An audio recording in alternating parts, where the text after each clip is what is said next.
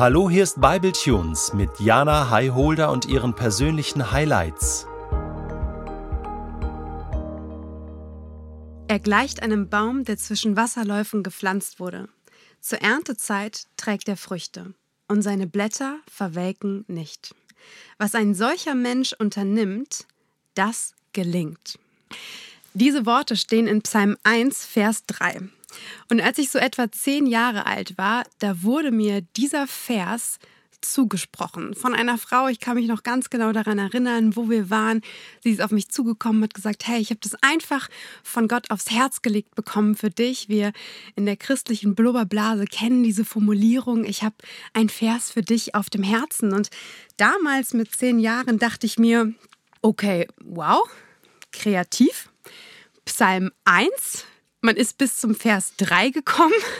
Das scheint mir sehr, sehr viel nachgedacht und nachgeforscht. Also ich habe den Vers angenommen, ich habe ihn auch offensichtlich nie vergessen, aber so wirklich etwas damit anfangen und oder sehen können, dass wirklich Gott dadurch gesprochen hat, das konnte ich damals nicht.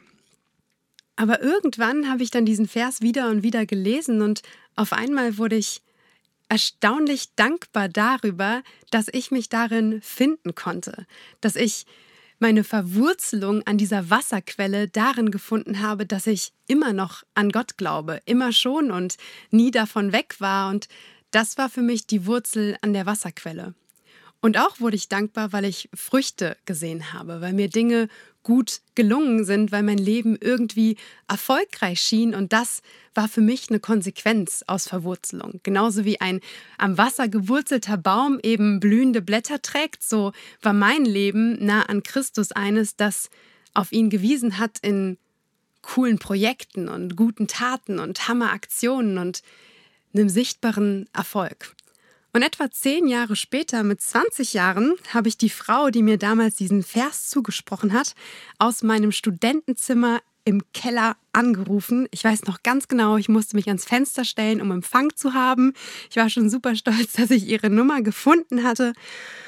Und ich habe sie gefragt, ob sie sich noch daran erinnern kann. Und es konnte sie. Und dann habe ich mich bei ihr bedankt. Dafür, dass sie so gehorsam den Satz, den sie gehört hat, an mich weitergegeben hat. Aber im Laufe dieser zehn Jahre habe ich nicht nur diesen einen Vers betrachtet und gesagt, ja, scheinbar passt es, sondern ich habe bemerkt, dass Psalm 1 mit einem Vers Nummer 1 beginnt und vor Vers 3 auch noch der Vers 2 auftaucht. Und Joshua, vielleicht kannst du die uns mal vorlesen.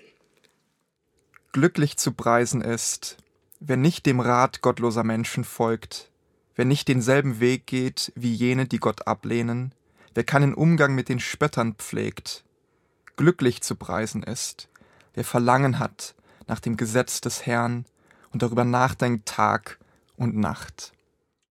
Und dann geht es nämlich weiter, er, also dieser Mensch, der gerade in Vers 1 und Vers 2 beschrieben wurde, der gleicht diesem Baum, der zwischen Wasserläufen gepflanzt wurde. Und ganz ehrlich, Psalm 1, Vers 3 klingt super. Total ermutigend. Easy peasy, dein Leben ist mit Erfolg gekrönt und Jahr für Jahr trägst du Früchte. Vers 1 und 2 sind da schon herausfordernder. Ich denke das auch, Jana. Und ich würde da gerne mit dir ein bisschen drüber sprechen und zwar über die, vielleicht können wir es Wurzeln nennen. Mhm. Also es zwei Dinge, dieses gewurzelt sein und gepflanzt sein. Und man mhm. könnte ja sagen, ganz am Anfang in Vers 1, da steht sowas wie, ja, glücklich zu preisen ist, wer nicht dem Rat gottloser Menschen folgt. Mhm. Was bedeutet das für dich? Ist das eine Wurzel für dich oder? Absolut. Auch wenn ich das am Anfang nicht so hätte benennen können, aber man bekommt ja immer wieder die Frage gestellt, so ja, muss man denn nur christliche Freunde haben? Kann ich mich denn nicht mit anderen Leuten umgeben? Und das würde ich ganz klar verneinen. Aber ich glaube, es ist entscheidend, wer in dein Leben sprechen darf und von wem du dir Ratschlag holst, an, an wessen Werten du dich und dein Leben reflektierst. Und ich habe das irgendwann mal verglichen mit einem Raum, der natürlich Wände hat. Auch wir hier stehen in so einer kleinen Box.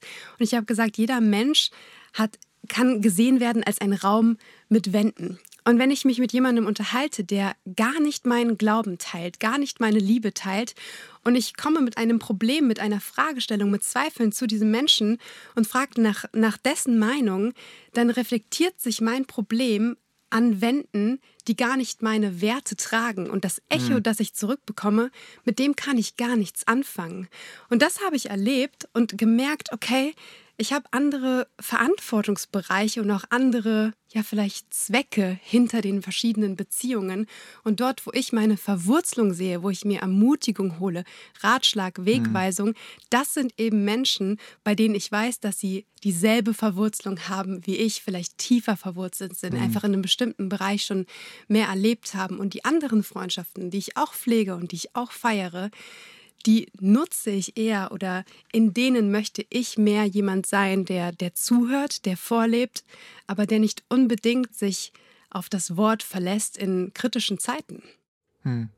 Also positiv formuliert könnte man sagen, so die starken Wurzeln, wo du Kraft für deinen Lebensbaum herbekommst, mhm. vielleicht, sind äh, Menschen, die dich ermutigen, auch eben im Glauben, weil das gleiche Fundament da ist. Ja, genau. Positiv formuliert könnte man das so sagen. Mhm. Und ich würde sagen, ganzheitlich formuliert habe ich einfach gemerkt, boah, ich muss aufpassen, dass ich mich nicht destabilisieren lasse mhm.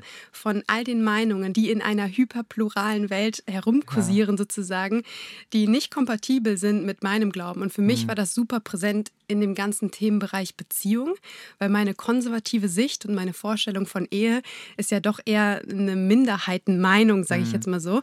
Und ich könnte zehn Leute fragen, was hält ihr davon und glaubt ihr, das ist gut und lässt sich das noch machen im 21. Jahrhundert?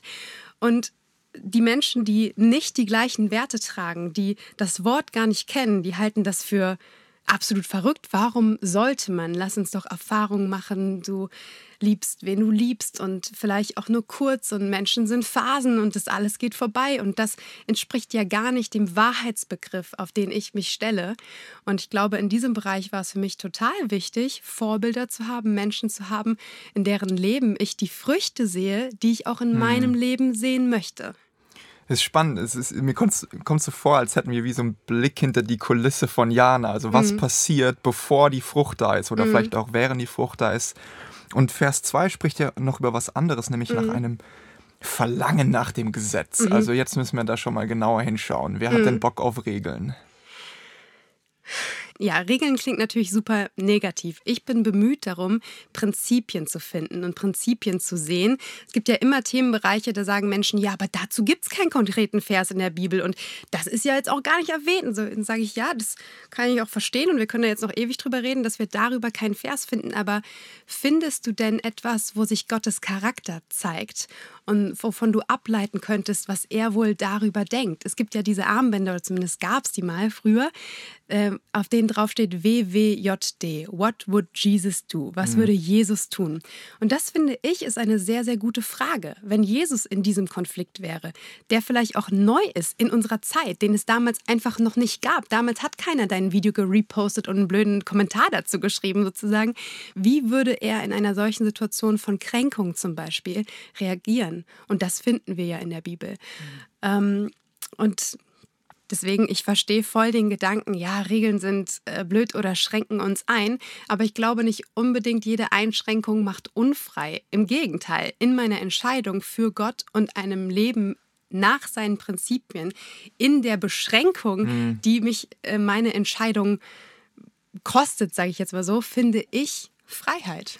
Also so im Sinne von, wenn man das Bild der Wurzel nimmt, die sind ja auch so eng unter der Erde irgendwie, die geben Halt, mhm. aber haben deshalb auch ja, eine ganz klare Richtung, wie sie sein müssen, damit mhm. der Baum hält und nicht umfällt. Mhm. Vielleicht hier auch die Gesetze im Sinne von, die geben dem Baum Halt. Und jeder Baum, wenn man mit denen mhm. reden könnte, würde sagen, hallo, ohne meine Wurzeln bin ich nichts. Mhm. Also so. Mhm. Voll. Das ist ein sehr guter Punkt. Ich habe letztens auch noch gelesen, wenn, wenn Wein wächst zum Beispiel, ne, also diese Reben äh, mm. wachsen, dann müssen die sich an etwas Bestimmtem hochhangeln. Also die mm. wachsen ja nicht einfach frei in der Luft nach oben, sage ich jetzt mal.